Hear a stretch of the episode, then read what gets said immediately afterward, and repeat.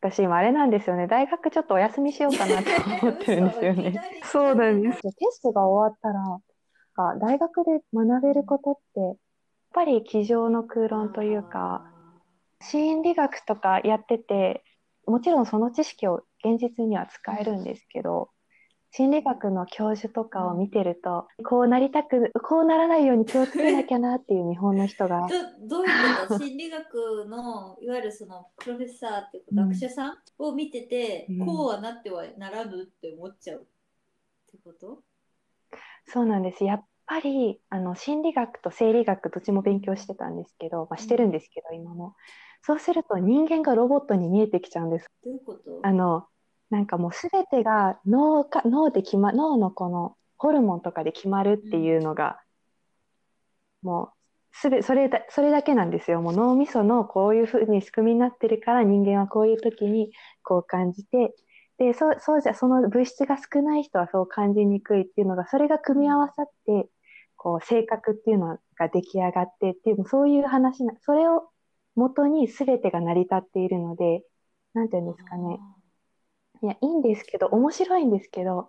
それを行き過ぎると、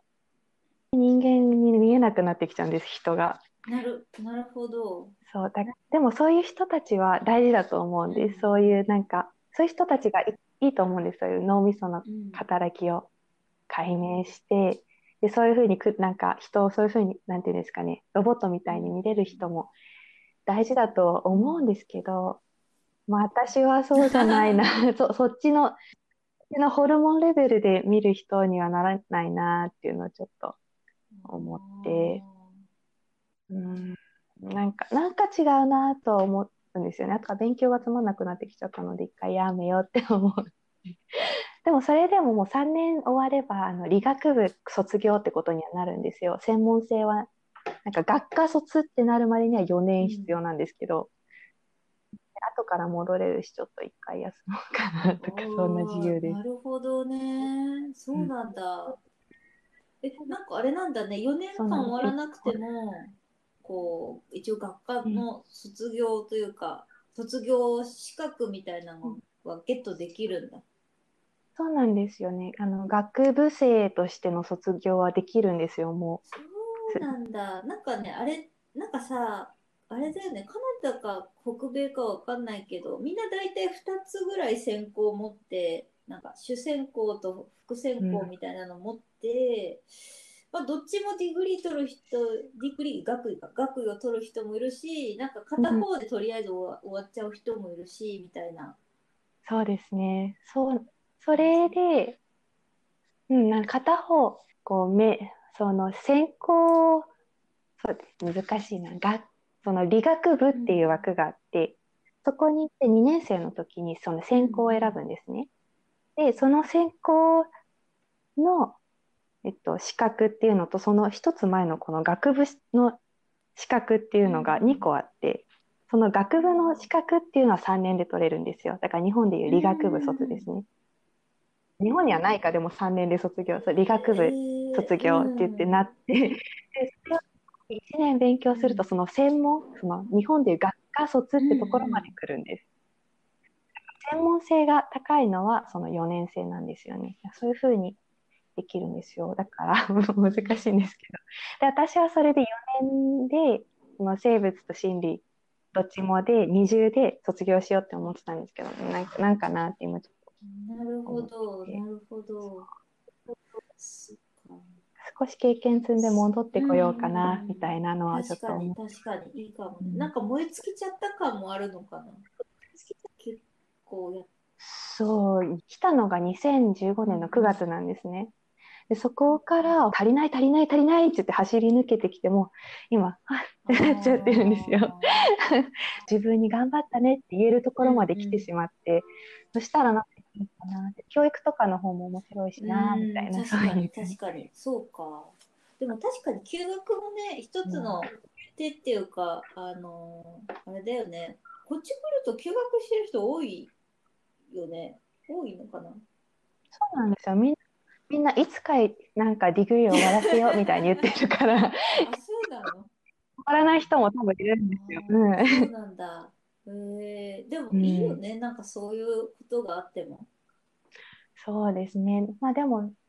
うん、でも日本でそれがどういうふうな扱いなのかなっていうのはちょっと考えますね。そのカナダでは一応大卒になるんです、もうすでに。なんですけど、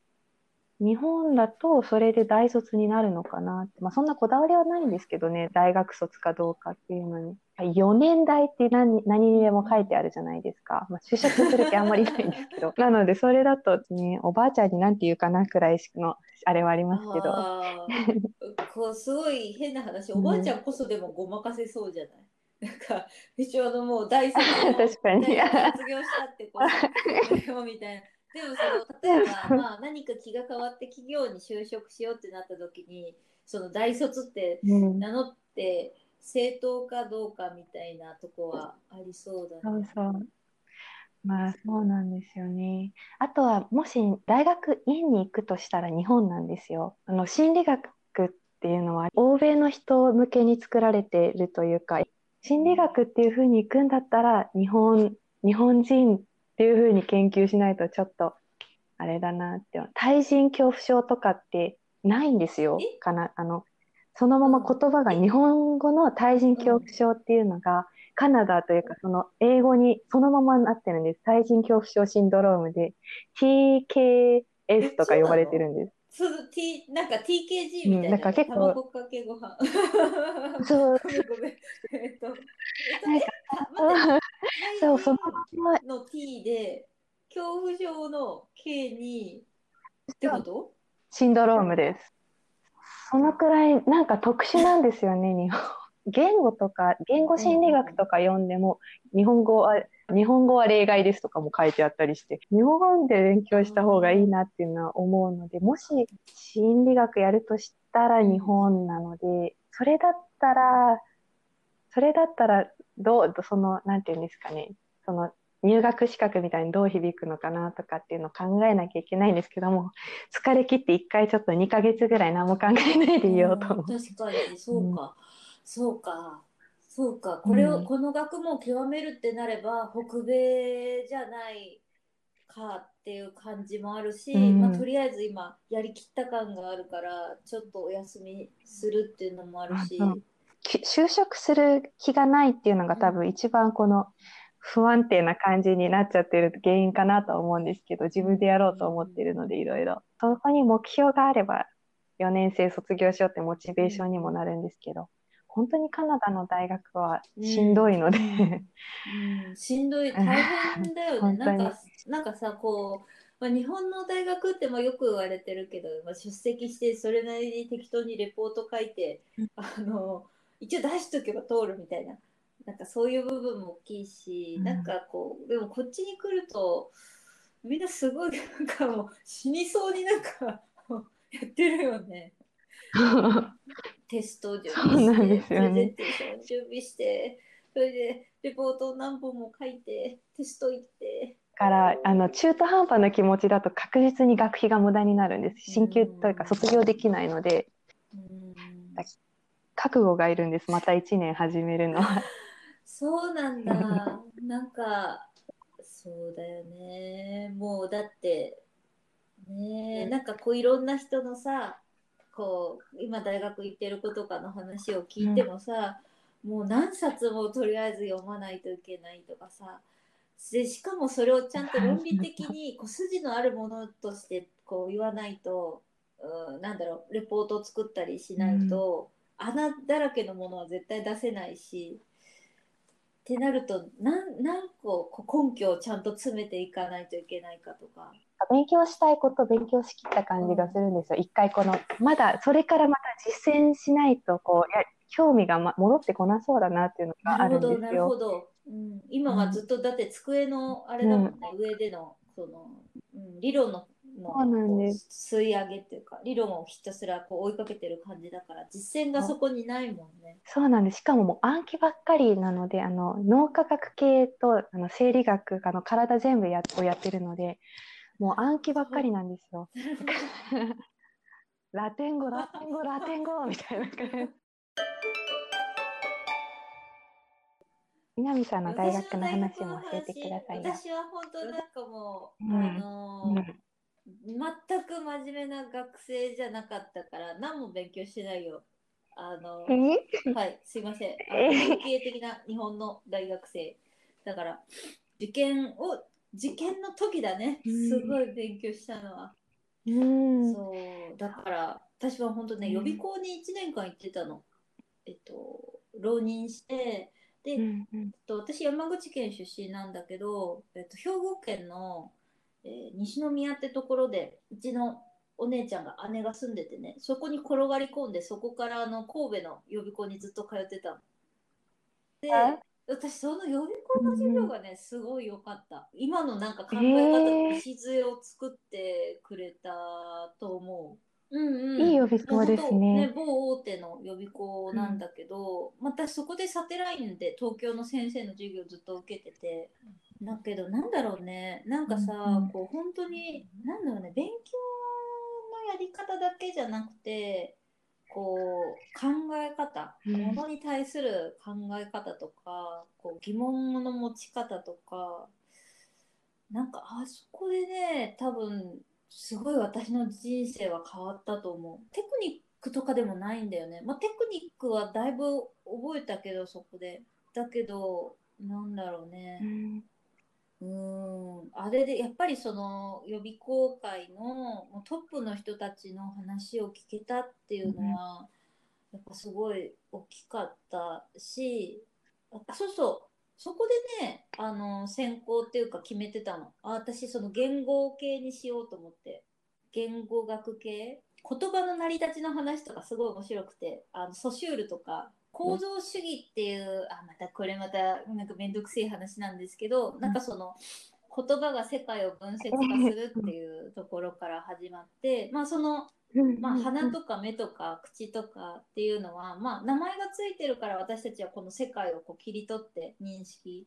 し始めてるよねみたいなことの論文をねちょいちょい読んでたの現代文のあの問題でそうそうそうだからね面そうい。うの読んでるのすごいだからソシュールとかね調べたらすごい面白いと思うよ。南さん、ちょっと待ってくださいね。私メモしたいんで。はい、えみちゃんのスイッチが入りましたので、皆さんしばらくお待ちいただいて、本当メモ取り行っちゃったわ。そう、もう私目から鱗だったんだよね。だから、あ、そうか、言葉ってそういうことなんだって、私なんていい加減に言葉を、日本語をこれまで使ってきてたんだろうって感動しちゃって。うーん、そうなんだよね。で、たまたま、まあなんか、本当現代文が好きで、あの、なんだっけ、先生、その先生もすごい好きで、うーん、なんだろうね。だから、言語学とか、あの、富山茂彦さんの本とか面白いよね。富山、あの、はい、日本人だと富山茂彦さんがあの一般向けにも、専門向けにもいろいろ書いてる先生だと思う。やっぱり日本語の方が入ってくるんですよね、うんそうなの頭に。そう。Kindle になってるといいなこれ聞いてる専門に詳しい人がいたら、富山さんとちょっとあの言語学ちょっと離れるかもしれないけど、あの、あの、なんだろうね。うん、その辺の先生の話はすごい面白かったよ。だから、えみちゃんもさっきほらね、言語発達言語のあのことに興味があるって言ってたから、うんあなんかその辺が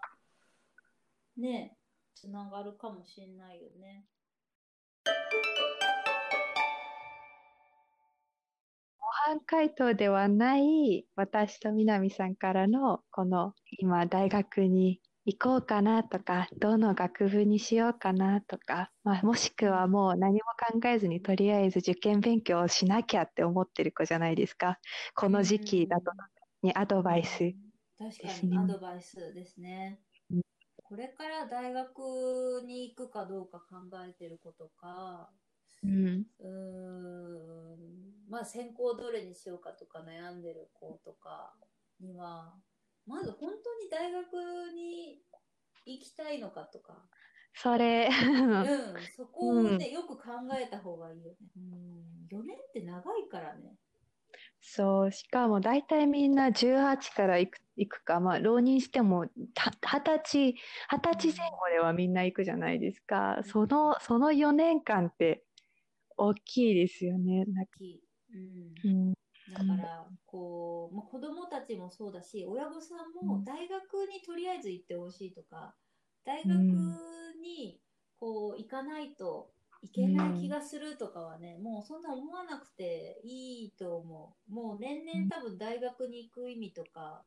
大学に行ったら就職できるみたいな、そういうこう、安心伝説はね、ほぼ崩壊しつつあるから、そうなんですよ。そうそうそうそう。うん。個人的には、やっぱり一回ね、ちょっとその学校のレールからね、抜けた、抜けた方がいいかなって思なるほど。う。う。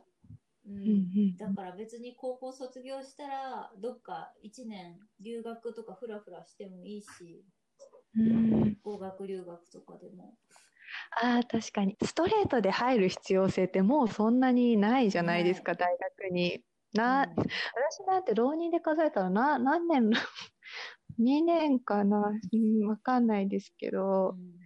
1年か2年ぐらいとりあえず猶予があってもいいと思うんですよね。まずそんな大学に本当に行くって決めるかどうかの前に。いや、そう、あっていいと思う。だからもし悩んでるんだったら、行かない方がいいと思う、すぐに。うんうん。それで一番怖いのは大学に行って楽しいから、それでそのまま行って気づいたら就職してるっていうのが一番怖くないですか？怖い。怖いです。はい。うん、なんかそれでも、それでもまあそれはそれで経験だからいいけど、私思ったんですよね、自分が日本の大学行くとき。私このまま行ったら特に何も技術とか何もつけずに、卒、適当に就職してそのまま行くんだなって思っ、見えたのがすごい怖くて、ちょっと飛び出してきたのもあるんですよね。なんか、うん。なんかそれが一番怖いから本当に一回自分の頭でよく考えなとは。そうそうそうそう。だから結局、なんかね、そういう大学出たら大丈夫とか、会社入れば、あの、大手の会社に入れば大丈夫とか、そういうのは、なんかね、えっと、いざじゃあその場に立って何かその会社が潰れましたとか、結局大学4年間何もできなかったとかになったとしてもね、誰も結局その、なんていうの、伝説に責任を持ってくれないので、うん。あの、なんていうの？正し、正しいと思ってやってきたのに、結局報われなかったじゃんみたいなことにねなりがち？なっちゃうことが怖い。そうなの。だから、まあ、迷ってるんだったら、ちょっとね、多分、あの、一回、こう、休憩を、人生のね、休憩をした方が いいとそう。思う。うん。どうしたいかってでも結局わかんないじゃないですか。なんか大学、わかったじゃあ大学行ってもなんかしんどそうだけど自分には何にもないっていう瞬間ってあるじゃないですか。そういう瞬間ってやっぱりなんか自分が何をしたいかわかるまでちょっとこう、なんていうんですか、周りをシャットダウンしてちょっとこう自分の中に取り込えていろいろこう取り込んでいろいろ考える必要があると思うんですよね。うん。うんって考え込むじゃなくて、ひらめきでいいんですよ。なんかパッと、え、半年後私何してたいかな？なんかどんな生活をして、どんな、な何時に起きて、な、何をして、どこういう生活でこういう人に囲まれてっていうのを、なんていうんですか、将来の夢、学部とかっていう単位じゃなくてもいいから、なんてこうなりたいなっていうのをなんか、持っとなんか進んでいくし、うん、なんかそう、そういう大学とかっていうそのレールのくくりで見るんじゃなくて、うん。こう自分はこうしてたいっていうのをしっかり、しっかり持てるようにうんなるといいなって。な、なると結構それが目標になるんで、なんかうんむ難しいけど、そういうのがもう少しできると、偏差値とかで浮き沈みとかしなくなるんじゃないかなって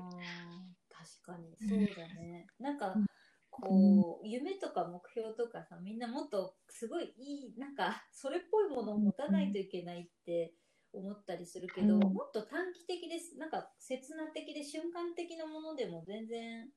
いいそうなんだ。よね。なんかうんだから、で、そ、まずその近いものにやりたいことに、まあ別に何でもいいじゃん。こうね、アイドルおかけもっとしまくりたいとかさ、なんかうん。あの私なんかさカフェが好きでカフェの店員さんになりたいとかね、就活の時言ってたんだよ。ふわふわ。でも本当にやりたかった、やりたかったのね。だからマジでやったもんね。結局就職したけど、えー、やった。やったやったうん就職したけど、まあいろいろあって辞めてもう辞めうん。会社辞めた時に、もうとにかく今やりたいことをやろうって言って。だかうら、ん。だからでも私接客業に戻りたいって思って接客業えー、やってカフェもやってもうやり尽くしたよねやりたいこと。したらなんか満足ってうん感じでしすごいね。人生の満足感だだ上がり。ああ、なるほど。確かに。うん。でもそういういうのが一番いいですよね。なんかずっと、まあ、適当に大学過ごして気づいたら就職してて、で、それでなんとなくこう、あれ？なんかこうじゃない、こうしたかったわけじゃなくない？って思いながらずっと生きていくよりも、なんかパッとこうん。うん。そうそうパッとねパッとした気持ちをちゃんと消化するのってね大事だと思う、うん。でもし大学行くんだったらそういうこといろいろ分かった上ででもとりあえず大学行ってみたいから行ってみようとかでもいいと思う、うん。う、うん、うん、そう、でもなんか恐怖で行くのが一番良くないなって思います。なんか、よ、ていうか恐怖で1年間勉強するのってすごい嫌だなって私は思うんですよね、うん。受験のため。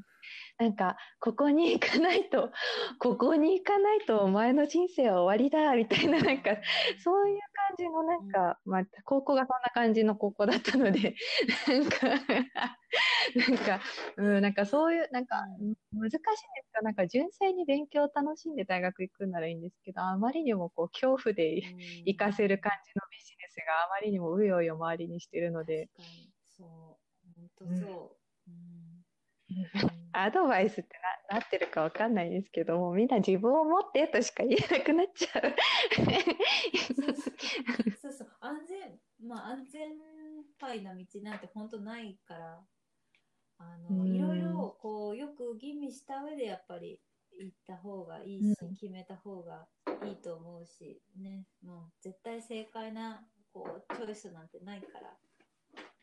まあそして、たとえ大学に行かなか、行けなかったとしても、なんか、うん。なんとかなるんじゃないかなっていうのを、なんか思、持っとくといいですよね。なんか、ね。一番辛くないですか？うん。大学以外に行かの道が絶対にないって思うのってすごく辛いうん。から、で、それでしかも一本のテストにかかってるってなったら、正常な気持ちでうん。決められるわけないじゃないですか、自分の進路を。う。んだからなんか一回、もし大学に行かないとしたら、どんなことができるんだろうっていうのをなんか一回調べてみるのいいんじゃないかなって思いますうん。そうすると意外と生きていけるよっていうのがなんとなくわかるんじゃないかなってうん思うんですね。そうしたらなんかそれで、それをそれでも生きていけるっていうのを知った上で、こう、なんかそれでこう大学で興味があるから私は大学に行くんだっていうふうに決めるのはすごくいいなと思うん。確かに確かに。うん。もうなんかねうんその そうなんだよね。大学行くのも。うん。まあとにかくそのさっき言ってたけど恐怖でこう勉強しないとみたいな感じはとにかくうん。避けたいよね、でも大学結局行けなくても絶対それ以外の道もあるから、あの、うん。そうわね我らアカデミック系バリバリ行ってきた人たちが そう、そうなんです。だから、ただ、説得力なと思って今。アカデミック系行って、そして自由な道を行ってるタイプの、こうなんか、ぬるいかもしれん。そうそうそうかもしれないんだけど、あの、うん、でもなんかうね、ん。いやなんか言いたいことがうまくまとまらないな。これ、研修難しいですよ、南さん、これ。え、いいんじゃないこのままバシッとさ、言っちゃえば。このまま聞きます。いいですよ。結論が出ないものだから。うんうん。うん、結論は出ないものだけど、なんか自分の好きなこと結局やりに戻ってきちゃうんじゃないかなって思います。無理やり勉強しても、うん結局なんかやり、私ももう大学辞めちゃって他のなんか本当にやりたかった方に行ったから、なんていうんですかね、結局みんな周りのなんか大人の人たち、なんかその母世代の人とかを見てても、なんか結局みんなやりたかったことを遅くてもなんか始める時っていうのがある気がするんですよね、みんな。わざわざこう、なんか、なんか無理やり自分を抑えて勉強して、なんか無理やりいい大学に入っても結局なんか、結局どっかでそれをうん、なんか好きなことやってとか、そう、そういう風になっちゃう。ね、いずれね、うん、こう分かって、こう、そこに呼び戻されたり、結局自分の好きなことをね、うん、あの、いくつになってもやれるっていうタイミングが来る時もあるだろうしね。だから、うん、まあ、今さ、特別何かやりたいことが分かんないとかさ、そういうのまあ普通だと思うんだよね。やりたいこととかわかんないしみたいな、うん、ね、やりたいことっつったら毎日 YouTube 見てたいぐらいだしとかいうことも多いと思うんだけど、なんかこう今の道で必ず、なんていうの全て人生が決まるってわけじゃないからそのとりあえずじゃあそこに行く、例えば大学進学するって決めたんだったら、まあ、その道でまずやってみて時々そのなんかこう、お告げがねこう来たりとかするから。だから次が来る、そうそうそう だからそのタイミングを見逃さないことが大事だと思うんだよね。うん、そうですね。そうなんですよね。うん。なんかまとめは出ませんね。ここだとは絶対言えないです。いや言えます？言えるなら欲しい。あの皆さん、練習のために。進学とかですね、進路の正解はありませんので、あのとにかく今、これだって思ったものに突き進んでもらって、間違えたらあの引き返せばいいと思います。そうそうそうそうですね。だからで必ず大学行けばとか就職すれば安泰っていうもうそういう感じの社会ではないと思うのでそれだけそのわきまえて、あの大学とかの道、レールに乗っかるのがいいと思います。うん、そうです、ね、私はそんな感じかな。うん、難しいな、なんか。えみちゃんはなんかある、うん、えみちゃん今大学生だしね。そうなんですよね。しかもなんか就職を目指してない大学生っていう、本当にあまりにもなんか説得力のなさすぎる人生を送ってるので。私は何かな、今、大学に行こうとして悩んでる子とかがいるとしたら、なんて言うかな。うん。なんか、本当に自分がどうにかなるだろう精神の持ち主すぎて、大学受験のあの恐怖と程遠い場所、程遠い考え方をしてるんですよ、多分。あの、本当になんか、なんて言うんですかね。こう、こうカナダとかでいろんな会った人本当移民の人難民の人いろんな人に会ったんですけどお金がなくてもホームレスになっても生きていけるなっていうのが分かったんです。ちょっと辛いことがあってもどんなになんか嫌なことなんか本当に辛いことがあっても死なないなっていうのをすごいなんかのたれ死ぬことってしかも日本にいたらないしなんかなんか私たちのこの不安に備えてる感じって何なんだろうっていうのをすごい思ったんですよね。だって結局なんかなんとかなるじゃんって、まあ、こんなになんか大学に行ってこう普通の生活してる私が言ってもあれなんですけど、それなんかそうなのにいつもこう不安でいいいいとこに就職したらとりあえず安泰かもしれないけどでもそれでも安泰じゃないから資格も取らないとなんとかなんとかっていうなんかそうそういう考え方を全然してないところにいるから多分多分こうなんていうんですか同じ言語で喋れないというか同じ同じ熱量で喋れないってことだよね。うんそう。いや、だってなんとかなんじゃないとしか言え言えないというか、うん。進路で困ってて、でもし本当に何もしたくないんだったら、それは多分心が疲れ切ってる証拠だと私は思うんですよ。あの、例えば1年後こんなことしたいなっていうのってみんななんとなくあると思うんですよ。なんか、でもそれも浮かばない、それを浮かべないとなんでこんなことしたいっていうのがないとどこにも行けないじゃないですか。私のこの、私今すごい自分の最適な理想的な生活をしてるんです。朝、午前中いっぱいは仕事をして、午後はこのポッドキャスト撮ったり自分の好きな勉強をするって。で、これが今自分の最適な生活ができてるのは、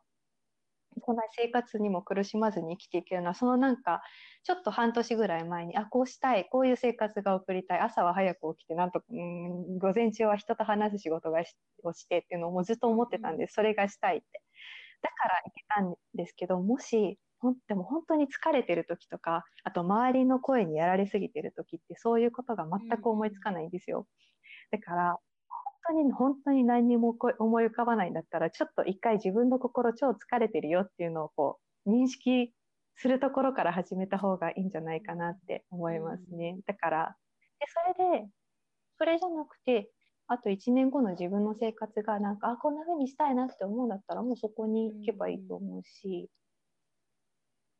で、そういう風になるようになんか、お金とかもなんかそういう風、そういう風なことしてたらくっついてくるから、なんか、なんか、なんていうんですかね、本当に、ちょっと自分の心のこの、なんていうんですか、今疲れてないことだけを確認して、あの、進んでくださいって感じかな。確かにそれは人間だね。うん。うん、結構なんかね、わかんないけど、こう小中高とかやって、もう高校2、3年生ぐらいになると、もうある程度ちょっと気持ち、精神的になんかこう、もう疑問とかいろんなモヤモヤを麻痺させてきて、ここまで来てる子とか結構多いから、なんでかというと、じゃないとこの狭い学校社会の中でそうしないとやっていけないからって思う、うん、思わないそうしないといけなかったから、だからこうある程度どっかの部分を麻痺させてきてここまで来ちゃったみたいな子とかが多分時々そういうのがこうあこう爆発とかちっちゃい爆発になって学校行けなくなったりとか。うん、あのなんて言うんだろう。そこまで今いたレールをちょっと外れる方向に行くとかが多くてもし、なんかこうなんか自分の意思じゃないとか何かすごくこう何かこう、大きな流れに抗ってこう行ってるっていうポイントにいるとしたらよくね、そそのまま続けていいか考えた方がいいいいね。うん、そう一回ほんそれを、それがな何を、とりあえずもうすべて外の声を遮断しした方がいいんです、そういう時は一回。もう疲れ切ってしまってるから。そうそういう子、そういう人たちってどうしてあげたらいいんだろうっていつも 思うんです。よくいる。みんなそうと思って。だから、うん。なんかそこが、そこがなんかね、立ち止まっておかないと。で、自分にしか分かんないから、そのタイミングって。うん、うんなんか、旗から見て大丈夫そうだねとか言われても、なんかちゃんと自分のこう内なる声に、ちっちゃい声にちゃんと聞いてあげて、あのうん、苦しいって言ってたら、一回全部シャットダウンした方がいいね。何も、いろんなものを。そう。なんですよね。でもじ、そう、うん、なんか自分が苦しいっていう状態にも気づかないじゃないですか、そういう時って。本当になんかもうや病んじゃうというか、まあ、自分もなんとなくその道を通ってきたから なんか分かるすごくよく分かるというかうん。そういうのをそぎ落とすなんか作業っていうのをずっとしてきたのでうん。そうなんか背負えばそういうのをなんかなんていうんですかねこうそういうなんか周りからの期待とか、こうしなきゃいけないらしいみたいな社会的なあれとかっていうのに、やられすぎても本当にそう、そういう、それで、それでなんか1年後どうしたいかっていうのが思いついたとしても、本当にそれが自分のやりたいことなのっていうのもちゃんと、なんか意外とこう、なんていうんですか、うん、なんか先生がこう言ってたからこうしたいと思ってるってこう自分が本当にそれを思ってるかどうかすら分かんなくなってしまう可能性もあって。うん、うんそうだね。いやもう本当にその、うん、苦しいかどうかわからないとかっていう状況になったら、本当に大変大変というかそこからまた抜け出すまでが大変だったりなかなかそのうん。自分で気がつかないと、自分でその気がつけないとなんていうのそこでねやっぱ見つけてくれる人に出会うまでずっとそこにいないといることになっちゃうからなかなかうん。こ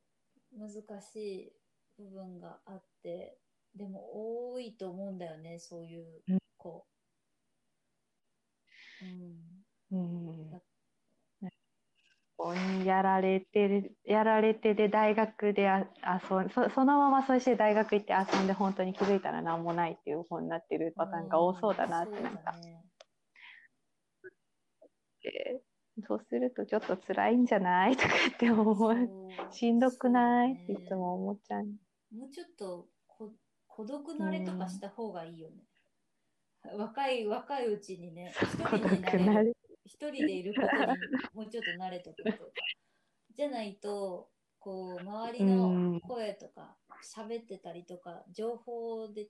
がうるさすぎて、多分自分がもともとあったうん自分の内なる気持ちにすごく鈍感になっちゃうと思う。うんうーん。うんそう。そうなの。だから、なんかね、それで全然 OK な人もいるんだと思うんだよね。こう、割と周りの期待に応えていって幸せに生きていくタイプの人もいるから。ああ、それは思いつかなかった。なるほど。周りのうんうん意思あっての自分みたいな人もいるから、それはそれでいいと思うんだよね。ただし、もともとその自分の声が割とはっきりしてたタイプとか、その、なんだろうな、もう少し繊細なタイプとか、なんだろうな、そう。うん。多分その2つの人はよくちゃんと自分のテリトリーを守っていかないとあのうん。なんていうの？結構こういろんなね目に見えない情報とかちょっとした人の言葉とかで、結構ズタボロに自分のテリトリーが荒らされたりするから、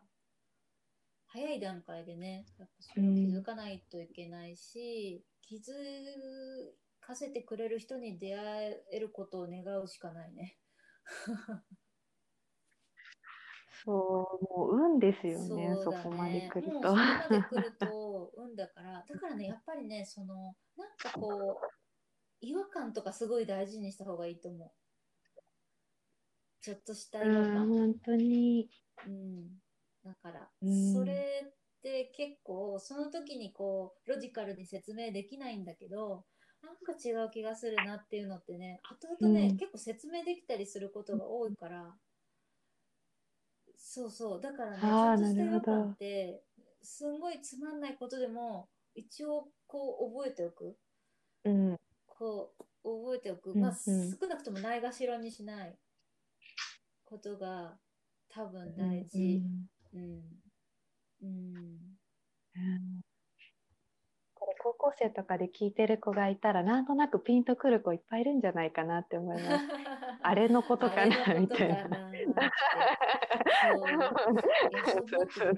いや、高校生は、君たちは本当によく頑張ってる。本当によく頑張ってるから。よく頑張ってる。もっとみんなね、めっちゃ自分を褒めてあげてほしい。そう。そう、もう偏差値なんかいいから、もうね。偉いあの毎日感じ毎日学校に行ってね、まあ休んでる時もあるかもしれないけど、ちゃんと息をしてね、あの、そういう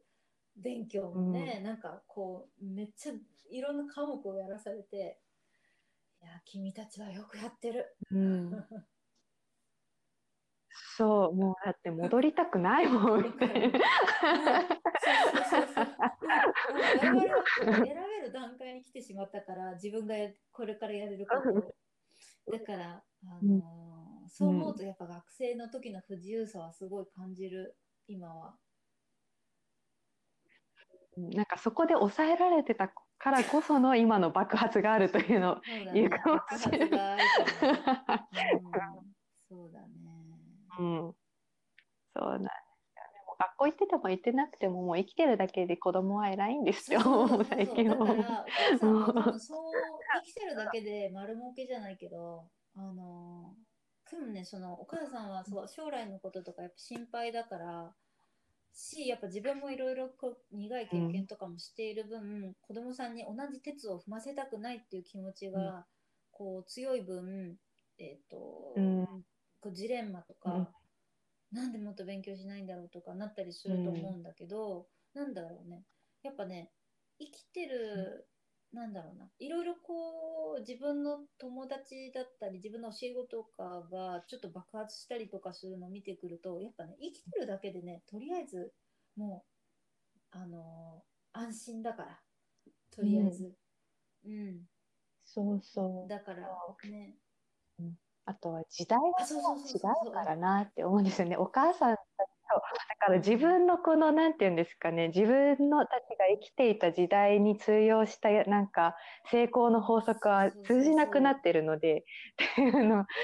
で、みんなそれに気づいてるんだけど、どうすることもできなくてつ辛いんだなっていうのがよくあります。あのうん。ももうすでに私とかがいる私とかがエミちゃんとかが通ってきた時代とももうずれてる、きてるから今の子たちは。だからもううん。なんていうの安全な成功策とかないから、なんだろうな。今もたまに聞くけど公務員に安定の公務員になってほしいとか言うけどあのねこうえっとね、これ私の個人的な意見だけど、ちょっとね、これから公務員こそ危ないからね、よく考えてね、あのー仕事はよく選んだ方がいいよ。公務員なんて今、あの全然システムとか、あの、なんていうんだ、こう、効率化とかされてない部分がめちゃくちゃ多いから、あれが一気に IT とか入ったら、いらない人めっちゃ出てきますよっていう。うん。そうそう。確かに、なんかしかもジムとかもなくなるから、だからね、そうそう。やばいですね、これは。高齢者とか増えてきて、そういう社会保障的なケアを回らないといけない人がいっぱい出てくるから、そのうん、あの、しんどい仕事になってくると思う。しんどい仕事の ベスト10とかに入ると思うから、よく考えて、そういう仕事も見た方がいいと思う。うん、なんか安定だけを求めると失敗しますよね、多分。安定なんてもうないから、なんか安定してるからそうっていうのちょっと、ちょっとそう思ってたらちょっと気をつけてっていう感じ。してるのには理由があったのよ、みたいな。本当にこれは30 20年前30年前とかだとそのあ、んなんだろう潰れない会社とか潰れないだろう会社っていうのはもちろんあったと思うんだけど、もう今ね大きい会社でも怪しいから、もうご存知のようにだから本当なんていうの安全な土台はないと思って、安全に生きるためのスキルをつけるしかないんだよ。そうそう。そうなんですよね。